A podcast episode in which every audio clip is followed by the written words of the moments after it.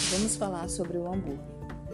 O consumo de produtos industrializados nos últimos anos tem sido crescente no que diz respeito à busca por alimentos de preparo fácil, devido à falta de tempo, pelo modo de vida das pessoas nos centros urbanos, tornando assim esses consumidores cada vez mais exigentes por produtos saudáveis e de ótima qualidade nutricional. Desta maneira, o hambúrguer surge como um dos alimentos cárneos reestruturados mais consumido em todo o mundo, pois possui nutrientes que alimentam e saciam a fome rapidamente. Apesar de ser muito consumido, ainda pode ser considerado um alimento rico em gorduras e de alto valor calórico.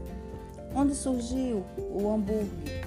Né? Ele teve a sua origem gente, na Alemanha, na cidade de Hamburgo, tá? e apareceu na década de 20 nos Estados Unidos de uma forma que não se pensa no estilo de vida norte-americano sem um hambúrguer, tá?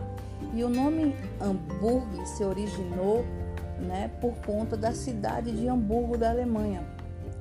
E o hambúrguer só veio aparecer no Brasil nos anos 50 e ficou conhecido depois que a primeira rede de fast food começou a produzi-lo em larga escala.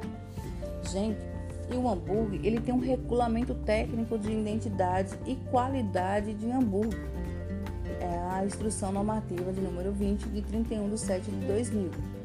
E entende-se por hambúrguer né, o produto carne industrializado obtido de carne moída dos animais de açougue, adicionado ou não de tecido adiposo e ingredientes moldados e submetido a processos tecnológicos adequados. Trata-se de um produto que pode ser cru, semi-frito, cozido, frito, congelado ou resfriado. E o produto, né, ele pode ser designado de das seguintes formas, né, a depender da espécie do animal.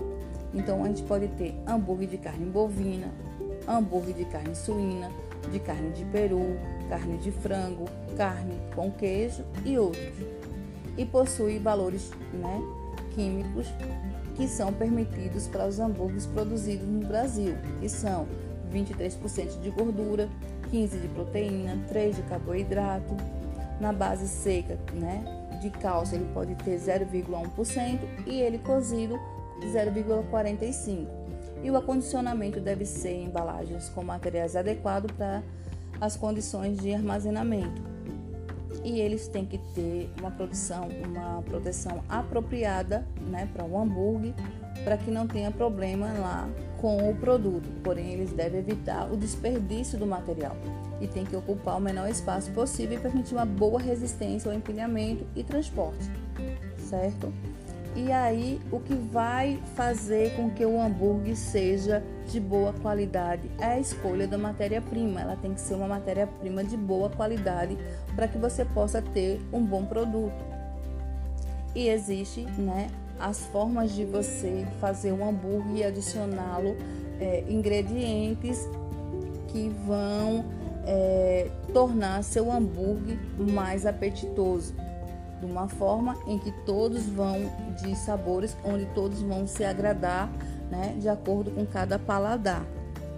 Então, o hambúrguer é um dos alimentos que em todo o mundo hoje consome e se torna cada dia mais é, diversificado, porque hoje já existem, além dos hambúrgueres industrializados, e agora está existindo também os hambúrgueres artesanais né? Vai hoje o hambúrguer de acordo com o seu paladar e o seu bolso.